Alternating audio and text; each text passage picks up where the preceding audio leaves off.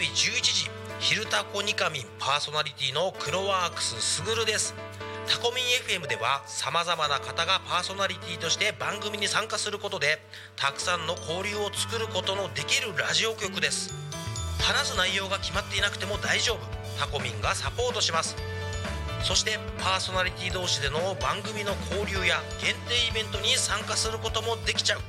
ラジオ番組をやってみたかった方やたくさんの人との交流を持ちたい方応募お待ちしております。詳しくはタコミン FM のホームページから楽しみ方をチェック。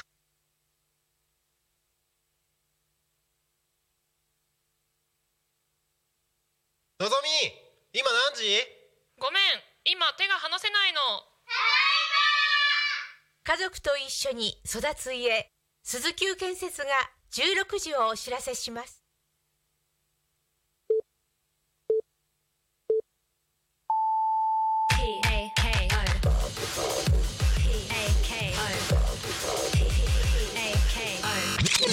Talkme FM.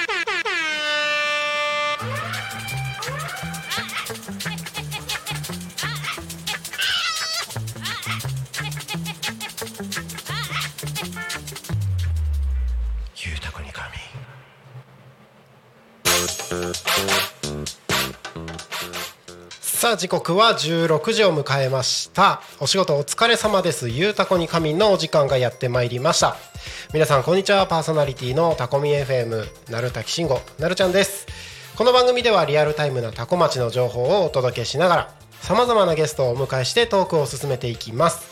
タコミ FM は手段はラジオ。目的は交流をテーマにタコを中心に全国各地さまざまな人がラジオ出演を通してたくさんの交流を作るラジオ局です。井戸端会議のような雑談からみんなの推し活を語るトーク行政や社会について真面目に対談する番組など月曜日から土曜日の11時から17時までさまざまなトークを展開していきます。パーソナリティとしてラジオに出演するとパーソナリティ同士で新しい出会いや発見があるかも。タコミ FM はみんなが主役になれる人と人をつなぐラジオ局です。ということで本日は8月の23日水曜日。いかがお過ごしでしたでしょうか？なんか雨が降りそうで降らなそうでみたいな結構ジメジメしてたりしますけども。タコミンスタジオから今外を見るとなんか不思議。なんか えっと八日市場方面はすっきり晴れてるけど成田方面大英方面あっちの方はなんかすごいもくもくと大きい雲が。もしかしたらこれからまた雨が降るんでしょうか？なかなか暑い日が続いてますけれども熱中症対策などね十分気をつけてお過ごしください。ということでこの番組「ゆうたこに仮眠」では毎週テーマを設けてゲストの方や皆さんからコメントをいただきながら一緒におしゃべりをしていきます。さあ行きましょう。さてそんな今週のテーマは推しのスタミナ料理。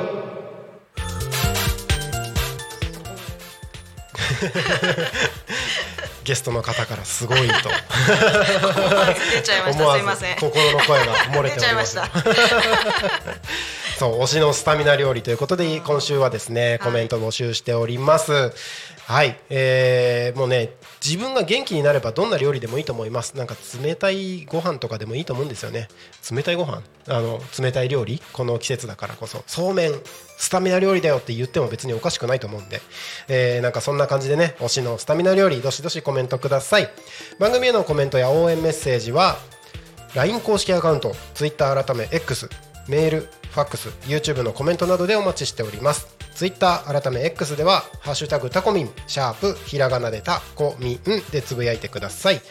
メールでメッセージいただく場合はメールアドレス fm.tacomin.com fm タコミン .com タコミンの子は C です。ファックスでのメッセージはファックス番号0479747573 0479747573そして LINE 公式アカウントは LINE でタコミン FM を検索して友達登録。そしてメッセージにてコメントをお送りください。たくさんのメッセージをお待ちしております。はい。この番組はですねさまざまなゲストをお迎えしてトークを進めていく雑談系生放送番組でございます。本日も素敵なゲストお越しいただいておりますスポーツトレーニングクラブゴンスケより兵藤ゆかりさんと塚本香織さんにお越しいただいておりますよろしくお願いしますよろしくお願いいたします。お一方ずつ自己紹介をお願いしますはい、スポーツトレーニングクラブゴンスケトレーナーの兵藤ゆかりと申します。よろしくお願いいたします。お願いしますはい、同じくえっと、ゴンスゲの事務を担当してます塚本香織です。よろしくお願いします。よろしくお願いします。今日は3人で一緒におしゃべりをできればなと思います、まずは今週のテーマということではい、推しのスタミナ料理考えましたよ。考えました？はい、昨日連絡をいただきまして、もうめちゃくちゃ考えまして、はい。もう私の周りではい。何があるかなっていう話をして、はい。まあ豚肉でしょうということおで。豚肉。はい、うんうん。もう私はもうぶ昨日は豚キムチで。スタミナ料理頑張ってきました。今日のために。今日のために。今日のために。スタミナつけようと思って。今日のために。もう私はもう豚キムチだと思って最高です。はい。美味しかったです。いやー豚キムチ。昨日コメントでも豚キムチ。ああいいですね。いただいてました仲間がいましたね。美味しいよね。美味しい、ちなみにキムチは甘い系がいいですか？辛い系？私辛いのが実はあんまり得意ではなくて。おそうなんですか。はい。甘い系がいいです。甘い系。はい。僕も甘いキムチの方がいいですね。そうですよね。はいいろいろ大変なことだしいろい そう。はいということで豚キムチ、はい。ありがとうございます。どうですか塚本さん？えっと、私はもう今日暑すぎたんで、はい。お昼そうめんにしちゃいました。ああもう最高です。ねいくらでも食べれちゃうからえ、ね。ねえ、食べれますね。いっぱい茹でて、もう、うんはい、食べなさいっつって。最近子供たちからのそうめんリクエストがすごい多いですね、あこんだけ暑いとね、うん。やっぱ冷たいもの食べたくなりますね。あとかき氷ね。ああ最高ですね。あ最高ですね。確かにね。最近のやつほらフルーツがいっぱい乗っかってたりとか。なんかいろいろありますよね。ね、なんかもう美味しいって。すごい今幸せそうな表情が。それだけで十分みたいな。なんかあまりに最近あのーそうめんリクエストが多いから、いつも朝家出るときにお米炊いてからあのお米セットしてから家出るんですけど、最近はお米セットしないであのそうそうめんリクエストが来てもいいように。あー。どう対応どうとも対応できるように。そうですそうです、わかりますわかりまなんかそんな日々を過ごしてます。す ちなみにつけ麺ですか、つけ麺以外にあるんですか？こう一緒に煮込んじゃう乳麺みあたい、な。乳麺も美味しいよね。冬はよくやる。あ本当ですか？全然その選択肢なかったですね。普通の麺つゆですか？麺麺つゆで。ああレパートリーとかは？特に。今なんかお出汁とかもいろんな、あのはい。ねお魚系のお出汁とかいろいろあるからそれでアレンジし加えたりとかあーなるほど。そうそう。トッピングもねいろいろなんかいろんな野菜入れてみたりとかしてあヘルシーにいいですねして。うん。私はもうナスとご豚肉を炒めてごま油で。はいはいはい。で麺つゆ入れてはい。でそれでそうめん最高です。あめちゃいいですね。めちゃう。まそううまいもう今日ちなみに今日の夜それにしよう。と思あもう最高ですね。いいですね。はい。あそっかそういう楽しみ方できますね。なんかなんかあれですよね。ちょただそうめんのつゆだけでいいっていう子供すごい偉いなと思って今あ本当ですか？なんかレパートリーないのとか言わない子供が偉いなと思って、全然言わない。です素晴らしい。やうちの子不思議であのご飯の量とかもはあの何一つ文句ないんえー、もう最高じゃないですか。不安なのがお腹足りてるみたいな。そう不安になるんですよ。お腹いっぱいになったとかは言わない。あの最近言うようにしてます、言うように。言うようになってきましたあの言ってねって言ったらなんか言うようになってきたんですけどそれまでは出てきたものは全部食べるし少なくてもそれでおしまいみたいな。多くても？多くても。ちゃんと食べきる。ちゃんと食べきってなんかもうお腹パンパンにそんな大きくなるみたいな感じになってて。そんな食べなくていいんだよみたいな。すごいお利口さそうんだからあのなんだあの飲食店とか行ってご飯食べると大人と同じ量もう小学生なんではお子様とかじゃなくてはい。大人と同じ量出てきてそれ全部食べちゃうんですよ。えー、でお腹パンパンになってもう苦しい動けない。限界がわからないってことですかもしれないああでもそういう子いるよね。いますね。すごい不安になる。そうですねでもなんか最近その要望あったら言ってねみたいな感じにしたらうん。少しずつ言うようになってきた。でもそうめんに関しては何もないですね。へえ じゃあめんつゆと？めんつゆと麺。だあのちょっと物足りなそうだなって時はなんか唐揚げとかチンしてあの追加で出したりはしてます。あーなるほど。なんか栄養的にも気になるじゃないですかそうめんだけだと。あー確かに唐揚げだけでも気になりまますよね。あまあ唐揚げだけもあれですけどね。ちょっと炒め物したりとかね。そうそうなんですよね。まあいろいろとあるかと思いますけれども。すいません。話広げちゃいました。すいません。いやめっちゃ面白いです あのーコメントもどしどし募集しておりますので、えー今週のテーマが推しのスタミナ料理ということでテーマに関係なくてもですね本日ゲストにお越しいただいているお二方への応援メッセージなどもお待ちしておりますのでよろしくお願いします。もう一度改めてご案内しましょう。番組へのコメントメッセージは Twitter とメールとファックスと YouTube のコメントとそして LINE 公式アカウントでもお待ちしております。よろしくお願いします。はい。本日はポーツトレーニングクラブゴンスケより兵藤ゆかりさんと塚本香織さんお二方に来ていただいております。改めましてよろしくお願いします。よろしくお願いしまあの今回ご出演いただくきっかけみたいなところで言うとあのタコミン FM の発行するフリーペーパータコミン新聞にですね、えー記事を掲載させていただいたので、ありがとうございます、はい。まあ、その流れでちょっといろいろと、はい。あのスタッフと話をして、まあ、今回出ていただくとはい。いう流れになりまして、ありがとうございます、はい。あのー簡単にどんなことをやってるのかっていう、はい。なんか紹介をしていただければいいなと思うんですが。ちょっと難しいんですよねそれがね。一言で言え言いづらい感じです一よねいいですよ。あと50分あるんで。50分語っちゃうね。まあそのあたりを、はい。あの少しずつ僕もあのここ気になるっていう目線でどんどん深掘りしていけたらなとは思うんですけどますずごいいい一番機会かもしれないね。表層的なところから、はい、はい。えっとももともとははい。もともとははい。サッカうんうんうんうん。ーが母母体だったんですけれども、はいはいはい。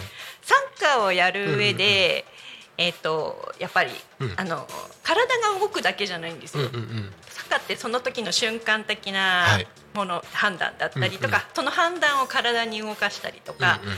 あと見る力もやっぱりすごく必要でそうでね。でそその全体の育てるためにはどうしたらいいかっていうことで、そのサッカーの指導者をやっていた方が、うんうんうん。ライフキネティックっていうのをはい。紹介していただいたんですね。うんうんうん。でそのライフキネティックっていうのははい。え？説明して説明して。そうですね。そのうちのうんとタコ FC が前身なんですけどタコ FC のあの監督がライフキネティックっていうドイツから来た脳トレを、えー、と採用するのにあたってスクールを立ち上げました。なるほど、はい、それがまあえっ、とゴンスケの始まりでありますね。そうですね。あのタコ FC あの実はあさっき僕ちょこっと言った言っちゃったんですけどあの今年の頭ぐらいにあの体験会みたいなはい。やつがあってそれにうちの子供たちと一緒にはい。参加をさせていただいてありがとうございます。でその時にあのお話少し聞いてああいいなって思ってで僕自身はもともとずっと野球をやってた流れでタコに引っ越してくる前は野球をあの八千代の方では子供たち行かせてたので多分野球やるんだろうなと思いつつでもサッカー行きたいって言うからちょっと行かせてみたらあもしかしてこっちの方が子供たちのためにもいいんじゃないかなと思ってるんですそう言っていただけると。はい。まあ、実はですね私もタコ FC の方でタコ FC というか今サッカースクールの方でコーチをやってるので、まあい一応かはい。携わらせていただいたのかなっていう感じではあるんですけれども、そうですね。その子どもたちに今必要なものっていうのが、うん。そのライフキネティックであったり私はビジョントレーニングっていう目のトレーニングのトレーナーなので目。そうです。すべての情報は目からきます。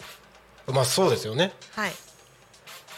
目見えなかったら結構大変ですよね。そうです。うん。五感の中で8割以上を占めてるのが目なんです、あそんなそうですそうですそうです。その目をいかにこう使えるようにしていくか、どう捉えていくようにするかっていうのがビジョントレーニングなんですけど、そのビジョントレーニングを通して、はい。ビジョントレーニングから来た得た情報をうん脳で処理をして体に表現していくっていうこのスムーズな流れを作りましょうっていうのがうちの考え方であってそういうのを今子どもたちに浸透させてるところではありますね。そうですね。その今の子どもたちに必要なトレーニングが一体何か、でそれに伴ってそこで引っ張ってきたのはライフキネティックだったりビジョントレーニングだったり今 PNFC っていうのもあるんですけど、そちらの方のトレーニングがあったり。情報量が多くなってき そうなんです。なのでちょっと私たちもどこから話をしていうかなんかやっぱり総合的にできてないとやっぱりサッカーの技術が上手くなる。うん。やっぱりあの技術だけじゃなくて人間性もっていうところもやっぱりあると思うんで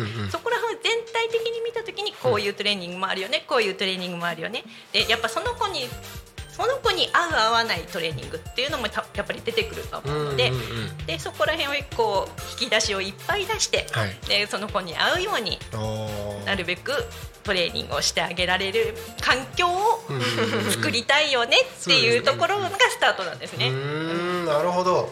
確かにどのスポーツやるにもなんだろう自分のなん体の使い方だったりとか、はいはいはい。そういうのが分かってないとはい結構大変ですよね。そうですよね、うん。怪我につながるので、ね、なんかイメージしてる通りに体が動かないと怪我になるし、でイメージができてないとうん。そういうふうにも動けない、だからやっぱりなんかつ上手になるには必要なところっていうのがやっぱりいろいろあるんですよね。うんうんうんあの僕小中野球やって高校でバレーボールだやってたんですけど。やってたんですけどあのもともとすごい運動音痴だったんですよ。そのでも小学校で34年生ぐらいから野球を始めてようやく人並みになったぐらいの感じ。もともとのなんか能力としては多分そんなに運動できないタイプの人間なんですけど多分自分の、うん、体の動かし方分かってなかったんだろうなって思ったのが今聞いて思ったんですけどめっちゃ怪我してたんですよ。あ怪我多くてななんでだろうなとは思ってたんですけどそういうことだったのかなと思って。うんうんうん。そうですね、うん。赤ちゃんがはい、一番最初に目で追って真似するのって親の顔。親の顔。親の顔表情を見て、うんうんうん。子供は表情を作っていくんですけどなるほどなるほど。実はう目のトレーニングってそこから始まってて。そっかもう見てるから。そうですそうです。なるほど。そうです。で大体目のあの目の機能がこうガーッて広がっていくのが8歳ぐらいまでなんですよ、へえでその8歳までにいかにどんなものを見てどんなように使ってっていうのをいっぱい経験させてあげることで、うんうん。その後の能力っていうのが開花していく感じになりますそうなんですね。そうなんです。でなんで34年生で野球を始めたっていうことは、うん。多分えっ、とまあいろいろつながってなかった部分がうん。つながりはじ、まあえっ、と体と心とうんうんうん。あとの能力もかつながり始めて、うんうんいろんなものがうまく回っていったのかなっていう感じではありますね。ああそうなんですね。8歳ぐらいがなんかその境目があるんですね。ね。一応はでもそこからでもビジョントレーニングは全然今、うん。うんプロの野球選手とかサッカー選手とかも、それこそうんとまあスポーツだけにかかわらず、うんと免許センターとかうんうんうん。うんあとはメガネ屋さんとかであったりとかっていうところでもビジョントレーニングが取り入れられてて、そのビジョントレーニングって、はい、あの具体的にどういうことをするんですか？ビジョントレーニングっていうのは、はえー、と誰にしも利き手がありますよね。利き手はい。はい、利き足があるんですよ。足はい。利き目があるんですよ。利き目？はい、利き耳があるんですよ。あその利き目をまずは割り出して、その利き目じゃない方の目を使えるようにして、はい両目でしっかりものを捉えられるようにしていくっていうのがビジョントレーニングです。そうなんですね。利き目をより鍛えるとかでもなく、はい、足りない方を補完していく感じなんですね。そうです。で両目で見ることではい。人間の目っていうのははい。立体的に見えたりとか距離感がつかめたりとかするのでなるほど。距離感がつかめないから毛が転んだりとか、なるほどなるほど。はい、確かに。野球でいうと距離感が分かんないから触れないんですよ、距離感が分からないから走れないんですよ、高さが分かんないから取れない。ああ そんなところのトレレーニングもう本当に根本的なところですよね。はいはいはい、その効き目を割り出すっていうのはなんかこう特殊ななんか機械使ったりとかってしてあいえいえとんでもないです。あのですね今やってみますか？あそんな簡単にできるんですか？じゃあ,、はい。あえっと目の前でちょっと三角おえっと両手広げてもらって三角にしますね、はい。で三角にしちゃって。重ねちゃって。はい。そうです。じゃああのヤックスのマークをはい。その三角の中に入れてください。はい入れました両目で見て見えますよね両方。はい。右目だけ潰れますか？右目だけ？はい。はい。ヤックスのマーク入ってます？入ってます。はい次反対左目。おなんかありました？入ってない。入ってないですね。えー、そあそうなんだ。はい。入ってる方が効き目になります。入ってる方が効き目。はい。あそうなんだ。はい。ということは僕左が効き目ですね。あそうなんですね。うんあそうだね。はい。そうそうですよね。入ってるヤックスが入ってる方。ヤックスが入ってる方ですね。ヤックスが見える方が効き目ですね。左ですね。はい。ということははい。結構感覚派ですね、よく言われます。よく言われます。あ、そうそういうのまでわかる。そういうの今すごい恥ずかしくなっちゃっ っていうのをまあえ今大雑把になんですけど、はいはまあそういうのを割り出しながらその子に合ったトレーニングを提供していくっていうのがまあビジョントレーニングで、へーこの目で見てる世界をしっかり捉えられているかっていうのが、まあ目の分野私の分野なんですけど、ここから目で入れた情報を今度脳でた。はい。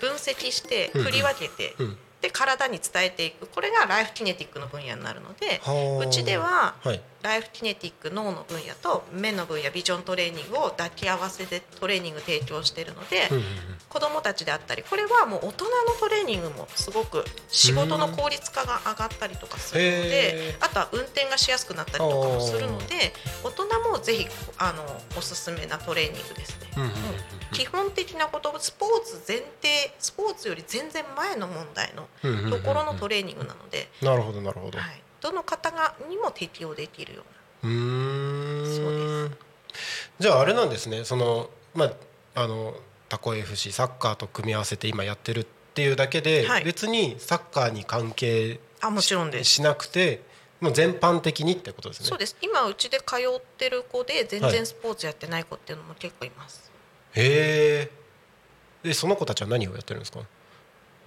普通にあそうか普通に。そうそうそうだあだからこれをやることによってはい認知機能が上がるんですよ。なるほどなるほどでなるほど。認知機能が上がるってことははい。あの学力だったりとか、うんなんかその興味持ったことだったりとかっていうのを吸収しやすくなるんですね。だから仕事仕事ほら会社の仕事もっと効率よく上げたいなっていう人もトレーニング受ければはい。あの仕事の効率が良くなったりとか。気になる。で子どもたちにおすすめっていうのが、は黒板の字とノートを板書っていうんですけど、する機能がはいはいはい。これどんどん上がっていくのでお勉強がスルスル入っていく子は入っていきまあそうそう板書って難しいんですよ実は。そうなんですね。黒板の字を見て、はい。すっごい時間かかることがいるああ。確かに。それもあの目の領域なんですよね。なるほどなるほど。そうで今スマホとかゲームが、はいはいはいはい。で目を使わない子が増えてきてるんで。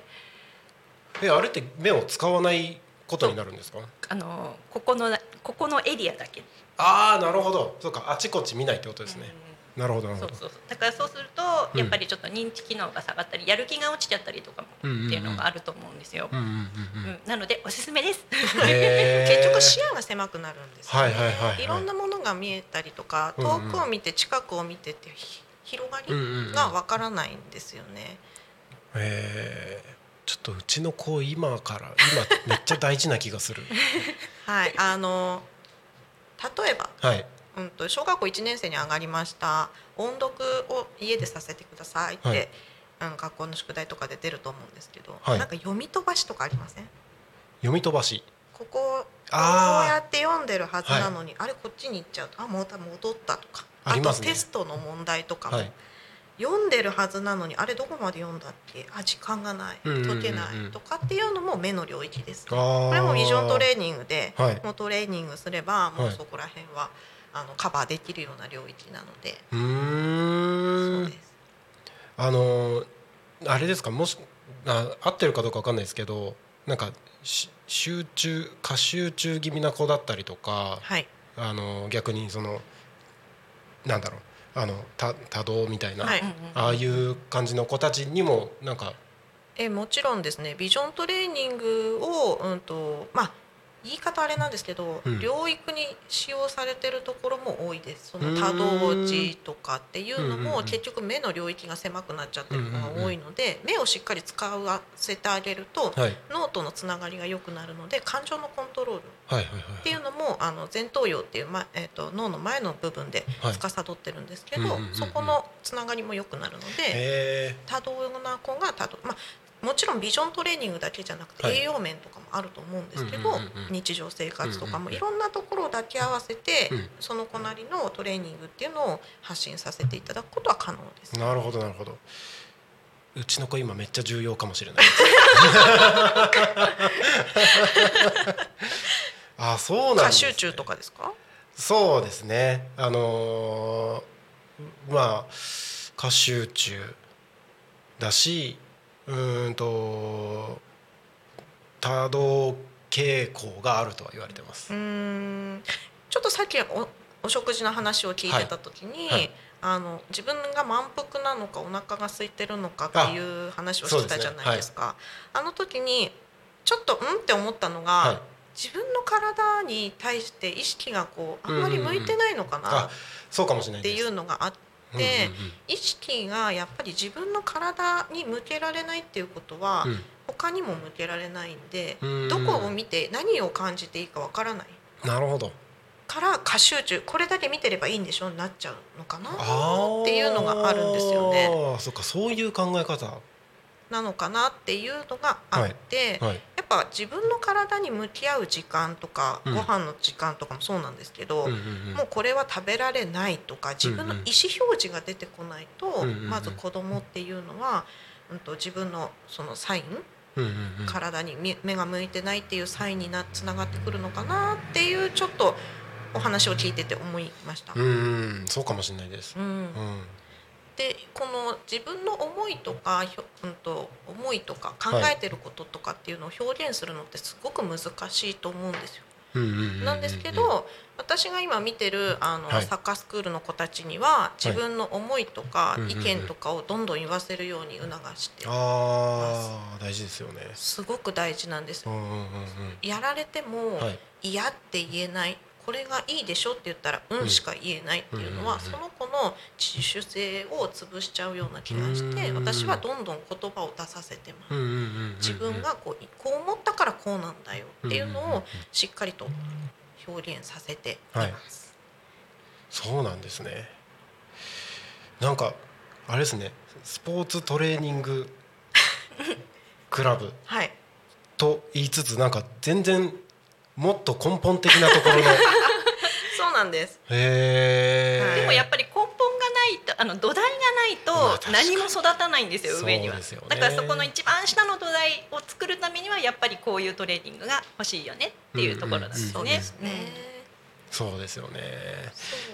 なるほど。なんかいや面白いですね ですよ。ね私もこのこのトレーニングがあるんだよっていうのをい。ろいろ聞いた時に、へえへえでそそれを認知することによって、自分が体使えてないんだなっていうのが分かるようになるじゃないですか。うんうんうんうん。でそしたらそれをどうやったら使えるようになるのか。うんうんうん。っていうところをやっぱ普通に暮らしてたら分かんないですよね。そうですね、そうだからそういうのを知る上で、はい。私ああサッカーやって子供サッカーやられといてよかったなっていうのはうんうんうんうん今も思ってるところなんですよね。なるほどあのこれそのしこれを始めたきっかけ知ったきっかけっていうのはそのタコ FC のつながりでっていうところでスタートしたんでしたっけ？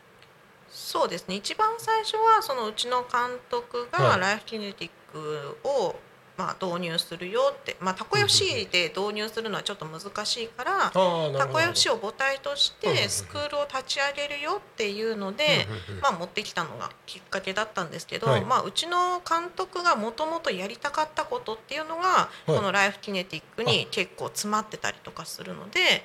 そうなんですね。そうなんです。で実はまあビジョントレーニングとかあうんとライフキネティックの観点からするとサッカーってすごく難しくて脳から一番遠いので足って。ああなるほど。はい、で操作するのってすごく難しいから、はいはいはい。そこの神経をつないでいくのも、うん。まあ、ライフキネティックとかビジョントレーニングがあった方が効率はいいかなっていう感じで。へえそうなんですね。そうですね。そのトレーニング入れた後、はい。その監督と話してた時に、なんかやってる子とやってない子、うん。でつなあの教えた時の反,、何反応？うんが違うっていうのを私聞いてたので、そうなんですね。そうそうそうそう。だからえー、そんなあでもあの素人目から見ても、うんうんうん。あ違うなっていうのが分かるようになってきたんでトレーニングを続けていくことによって。体の動かし方が違そうそううってそうそうことですかあ理解力がやっぱ変わってくるんですよね。で目で見たものを表現しやすくなりますそうさっきちょっと話が出た PNFC っていうのが、はいはい。うん、とストレッチトレーニングになるんですけど、うんうんうん。そのストレッチトレーニングもこうだよああだよって手取り足取りは教えないので、うんうんうん自分の目で見たものを子どもたちがその通りに表現していく。うんうんうん。それがストレッチトレーニング体のストレッチのこう自分の体の動かし方を表現していくっていうトレーニングなんですけど、それの表現がもうまるっきり違いますね。へインプットからのアウポ、アウトプットの精度がかなり上がってきます。そん。な変わるんですねあ全然違いますね。へえいや面白い。なんか結構いろいろともっと深掘りしたいところではあるんですけれども、もうなんだかんだ言って16時30分。え早いんですよこー、れがどうもすいません。いやいやいやいや喋り倒してしまいました。最高です。あの一旦ここであの多古町の気象交通情報のコーナーに入らせていただきまして後半でさらに深掘りして聞いていければなと思っておりますので後半も引き続きよろしくお願いしますお。願いしま。ますす。はいということで、えー音響さん準備は大丈夫でしょうか、えー、多古町の気象交通情報のコーナーに参ります。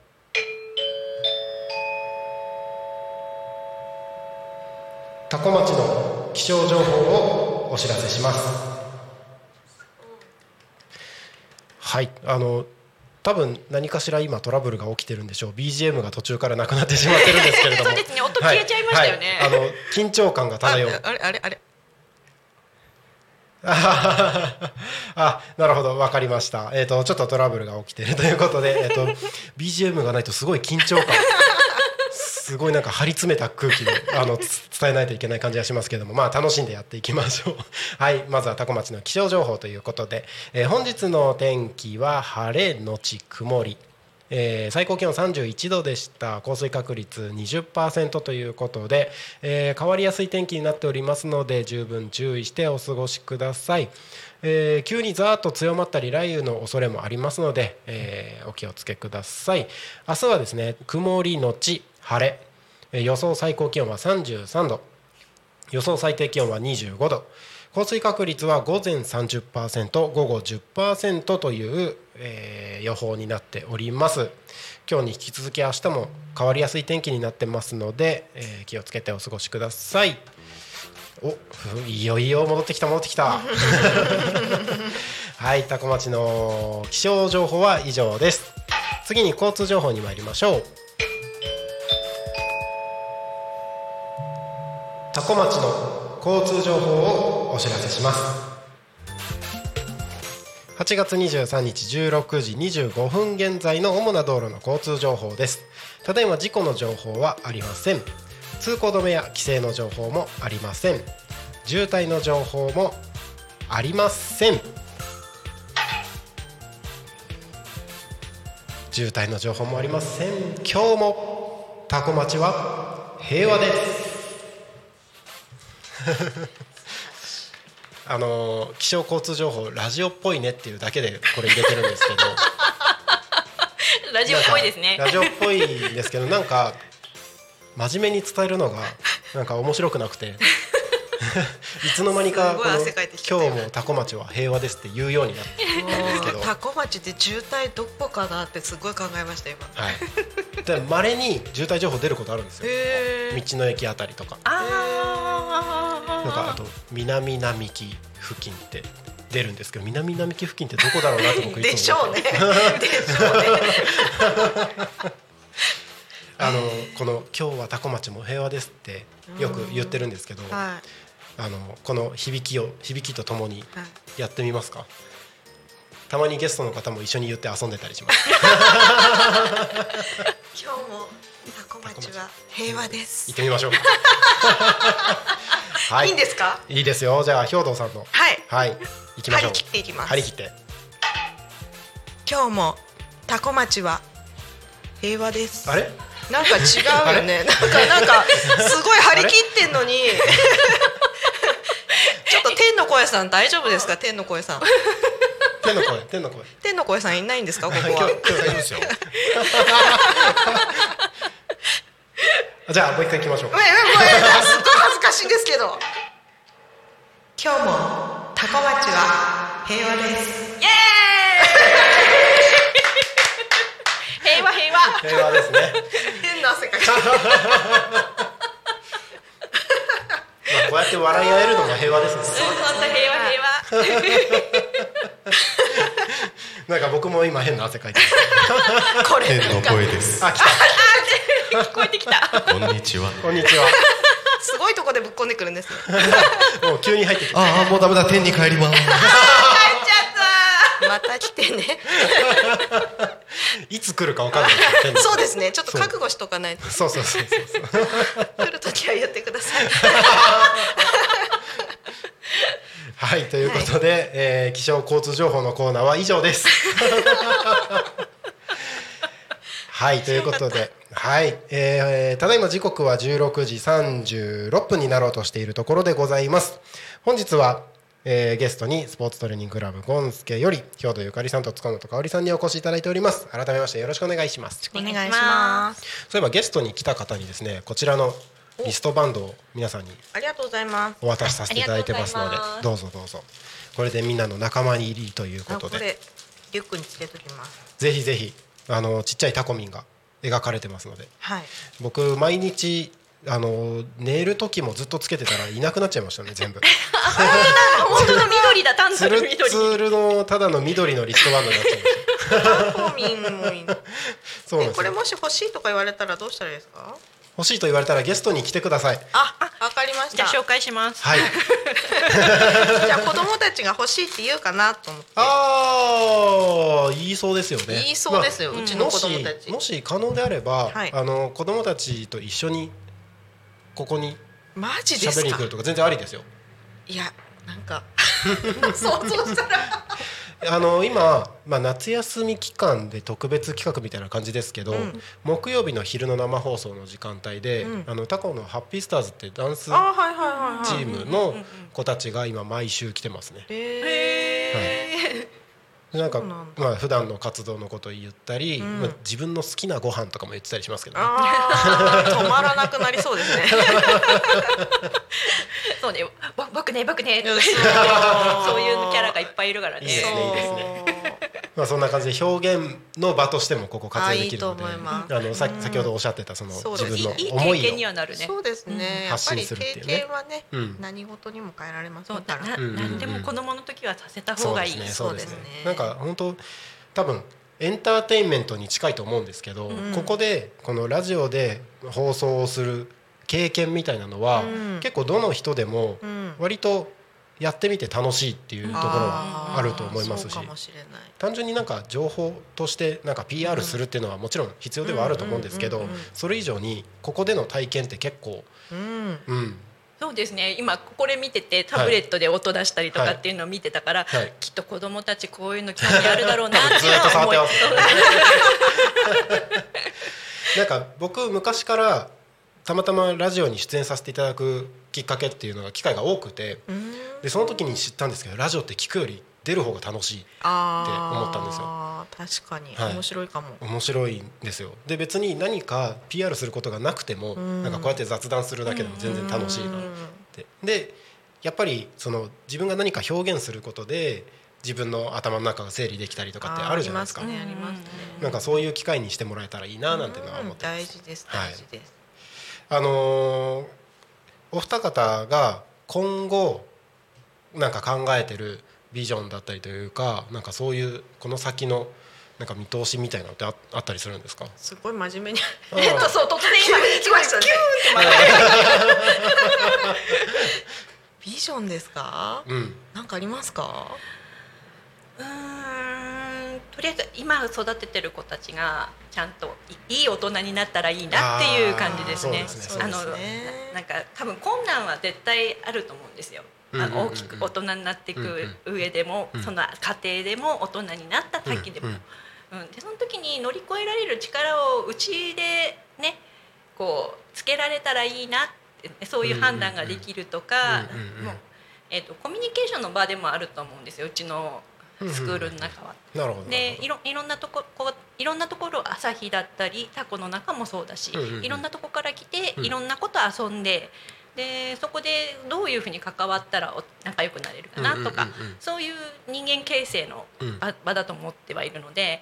でこうちのねやってきたことが大人になった時にああそこでやっててよかったなって言われるような団体でいたいですね。うんうんうんうんうんうん。いいですね。なんかえ結構いろんなところから集まってきてるんですね。あそうなあの口コミなんですけどほとんど。へそうなんです。今半分ぐらい半分もいかないぐらいですけど朝日の子が多くて、えへえそうなんですよ。口コミで。口コミで。朝日。FC 朝日か。FC 朝日の子が多くて、うんうんそうですね。いろいろ。うんはい。年代もバラバラなんですよ。ライフキネティックやってる年代も。そうなんですね。そうなんです。大学生今だと小学校はい。に1年生いたかな？2年生ぐらいから上はもう大学生ぐらいまでが一緒の時間でトレーニングするので。あそうそう。一緒にやるんですね。そうその場も大事なんですよやっぱり。大きい子がちっちゃい子を見るうんちっちゃい子が大きい子に見てもらう。へえそうなんです。なんで、そこで社会性が身につくんですよ。なるほどなるほど。でうちの根本ってうん。生きていく力であったりとか、人間性を育てましょうねっていうのがうちの本当の大元の根本なんで。素晴らしいそうなんです。でどうやったらあの子と仲良くなれて、うんうん。このボール一つでどうやって遊べるかなとかっていうのをみんなで考えるっていう力が欲しくて私たちは今活動してるかなっていうところがありますね。うーん。なんかもう人生作ってる感じですね。でも多分子供の時に経験したことってやっぱり、えさっき言ってたあの土台じゃないんですけど、はだあの積み重なって大人になれるじゃないですか。うんそうですね。んそうそう。だから今がそのちっちゃい頃が今大事かなっていうのは思いますね。うんうんうんうん。確かにちっちゃい頃に経験したことってなんか覚えてるとかっていうのももちろんあるんですけどなんか大人になってなんかふ普通に仕事してる中であこれあの時のあれだなみたいな、あーありますね。応用応用していきますよね。はい、なんかふと思い出すうん。瞬間ってあるなと思ってて、うんうんそう考えるとやっぱりちっちゃい頃の経験。そうです。すごい大事なんだな経験だったり覚えたことだったりとかね。なんかちっちゃい頃歌ってた曲とかってうあ全部歌えたりとかしません？忘れないですよね。そうそうそう,、んんん。だからやっぱそういうの大事なんだなっていうのをななんかちょっと話違ったけど。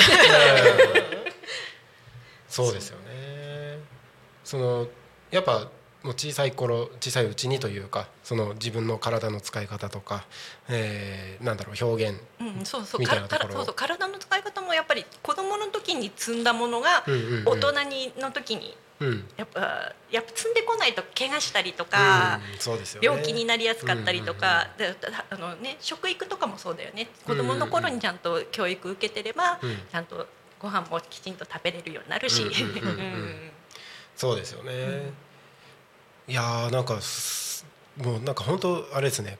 根根本っていうかその人間として生きていく上で根も根っこの部分ですごい重要なことをあのいろいろと教えられてるんだなっていう感じがしますね。そうですね。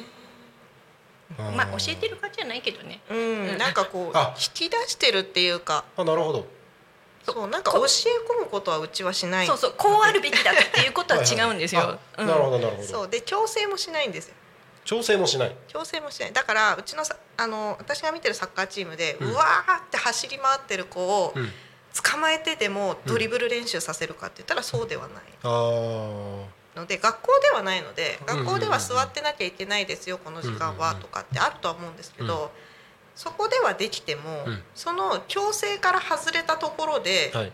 自分が今何をしなきゃいけないのかっていうのをと感じ取れる力っていうのもうんうんうん。私は身につけさせようかなとは思ってるうんうんうんうんので今はドリブルの時間なんだよって捕まえてドリブルさせるようなことはしないです。ああそれサッカーとの相性がいいっていう感じありそうな気がしますね、サッカーというより人間性、まあ、人間性。あでもサッカーの相性は私もいいかなと思う。うん。競競技ごとの文化の違いみたいなのもあったりするじゃないですか、うん。で例えば野球だとはいみんな一緒にっていう色が結構強かったり、まあ、最近あの今甲子園であの決勝残ってるところとか割と自由主体性が強いところも出てきてますけど、主体性ですね。うん、あのどちらかというと、まあ、野球とサッカーで比べたらの話になりますけどサッカーの方が主体性が強いのかなっていう気はしますね。あそそういう母体があるからってところもあるかもしれないけうど。んなんかどどの競技にでもなんかうまく組み合わせてできたらいいですよね。あでもでもあたうんこうこうあるべきだっていうスポーツは私ないと思うんですよ。うん、やっぱ自分たちでだってそその時その時で、うんうんうんあのスポあのゲームの動きって変わっていくじゃないですか、うんうんうんうんで自分で判断できなきゃうんできいけないですよねそうですね。うんだだからこうしなさい。ああしなさい。この時はこうしなさいってなった時に、うん。もしイレギュラーなことが起きた時、判断できなくなる、できないですね。うん、そうだからそういう子にはさせたくないんですようちにいる子たちは。うん。なんかこうしないといけないああしないといけないが積み重なると一瞬なんだろう考える時間みたいなのができちゃって瞬間的な判断ってできない感じがしますよね。その時間ってちょっともったいないですもんね。うんあなるほどなるほど。いや面白い。そうなんですよあねー そうなんですね。あのーなんかまた体験会みたいなことってとかってやったりするんですか？あ体験会はうちは随時やってます。うん。ご興味あればあのれご連絡いただければいつでもウェルカムです。あそうなんでそうすね。ですねうん。あのサッカーのトレーニング自体もいつでも体験できますし、ライフキネティックの時間もはい。そうビジョンも募集してますしう、んでお子さんがそこでトレーニングしてる間に、うん。お母さんヨガやったりとか体幹トレーニングやったりとかっていうのもご紹介できます。へえそうなんですね。そうなんです。結構ん？いろいいろいろあるって感じなんですか？いろいろありますね。うーん例えば まあまあ先ほど話してた、はい。うんあのライフキネティックとか、ビジョントレーニングにうん。お子さんを預けてるこっち体育館同じ体育館のこっち側でお母さんたちがヨガやったりとか、うんとまあ他からも来てるんですけど体幹トレーニングもできますし、そうライフキネティックを受けてるお子さんだったら、うんとまあ、チケットというかチケットというあのシステムでサッカーも受けられますしみたいな感じで。へえそうなんですね。そうあとはい。もうその子その子に合わせてトレーニングが選べるようにはこちらで配慮して、うんうんうん。あのコントロールできるんで。あなるほどなるほど。そうそその子のやる気次第です。やる気がない子とかはどうするんですか？もちろん合う合わないはあるので、はいはい合わない子っていうのはもうあの最初から拒否反応が出ちゃうのであそう強制はしないです。なるほど。なだからそう体験に来ても、合わないってなったら、もう、うん、そうなんだねみたいな、強制してやらせたところでいいことは何もない、あの仕事やっててもそうじゃないですか。そうですね。ん。全然気が乗らないとなんだろうな。やっても効果が出にくいみたいなのもありますよね。効率も下がりますからね、うんうんうんなるほど。いやーいいですね。ちょっと行ってみようかな。ぜひぜひ。ぜひぜひ。大人も大歓迎です。あ大人も大歓迎。多分そう。ライフキネティックやると結構頭すっきりしますよ。僕多分今仕事の効率めっちゃ上げたい。視界がまず目のはい。クリアさが。あ違いま本当ですか？す違います。本当ですか？あの夜運転して、はい信号が綺麗に見えます。へえ あと星も綺麗に見えます。あそれ欲しいな。えタコの タコの空綺麗ですよね。綺麗ですよね。ー 今ちょっと拾おうかどうしようか悩んだけど。ちょっと流れちゃったからいいか。え何？何？なんでもない。何？でもないそうタコはね星が綺麗、うん綺麗よね本当に綺麗です本当に私普段は富里に住んでるんですけど、はいタコ来るとうわーって思いますえもんね。富里とタコでもそんな変わります？変わります。へえ。全然違います。こんなに綺麗なんだって思う、うんうんうん空港から離れれば離れるほそうど綺麗よね。すごい綺麗。私もこっち嫁に来た時うわーここすごい星が見えるって思ったもん、うんうんうんうん見えますね。え思いましたよね。思いました思いました。うんあの同じ千葉県内でもこんな違うんだって思いました。うん。なんか僕出身が青森県なんですけど青森県の田子町ってとこなんですけど、はい。はい。兄弟ですかえ？ーまあなんか今姉妹都市は結んでるのかな確か名前が似てるっていう、田んぼの田に子供の子って書いて田子町って巣が入るんですねちっちゃい津ですはいニンニクが有名な町なんですけどはいあの田子町で小さい頃に見てた星空と同じのが見れるなって思ってます、え？ー、やっぱ綺麗なんですよ、ね、綺麗ですねそんなわけでライフクリニックとかやると、まあうん視界は結うん。構、そう、うん。クリアになる。うん。うん。確実に。あ私もたまに受けるんですけど。あー本当ですか？わなんか違うって。へえそんなに違うでその後やっぱ仕事やると、うん。あのうまく動くんでう動けるんですよ。なんか頭が回転しそうな気がしますね。そうです。ただやった日ははい。疲労感がすごいです。普段やらないからそれそうそう脳を使うってすごい疲れるんですよ。脳の領域をこう刺激されるのって、うんうんうん。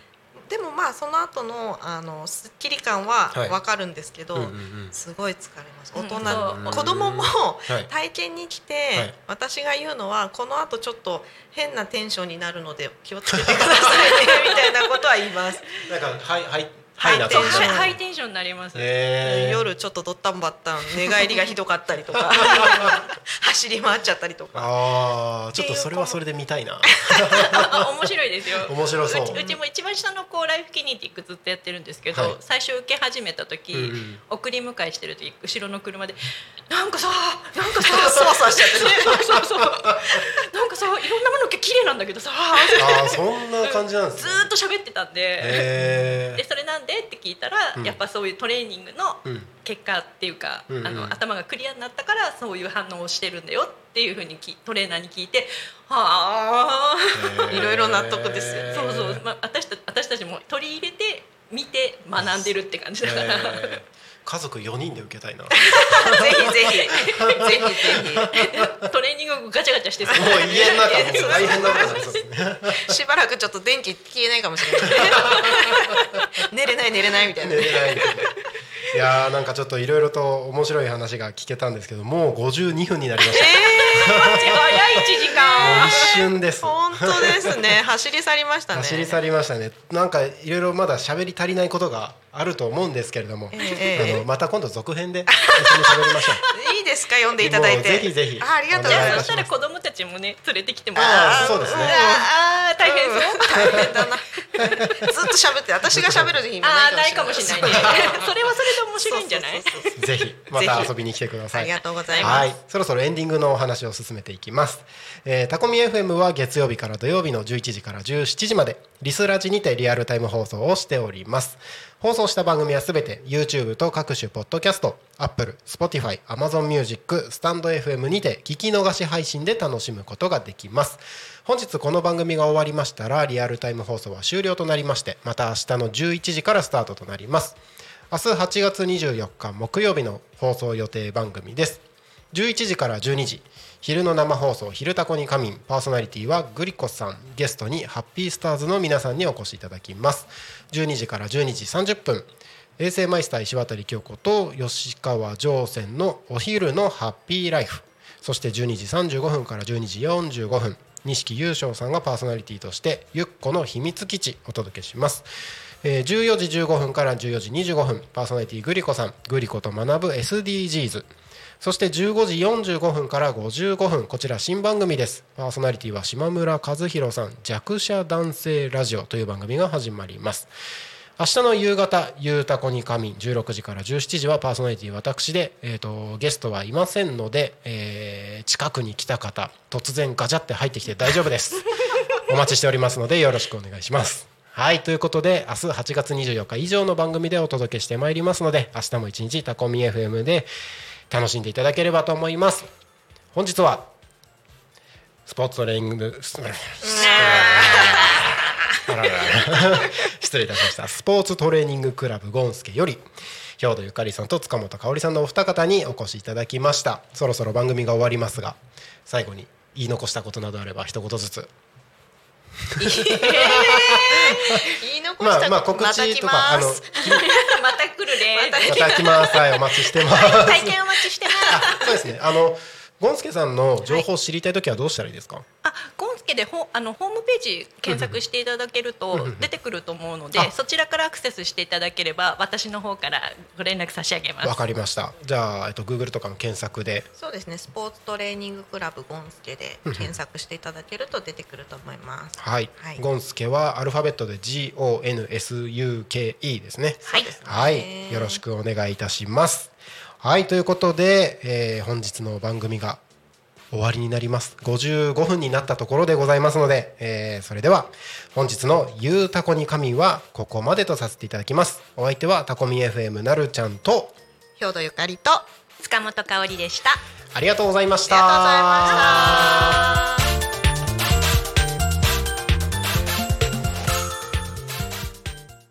ました。タコミ FM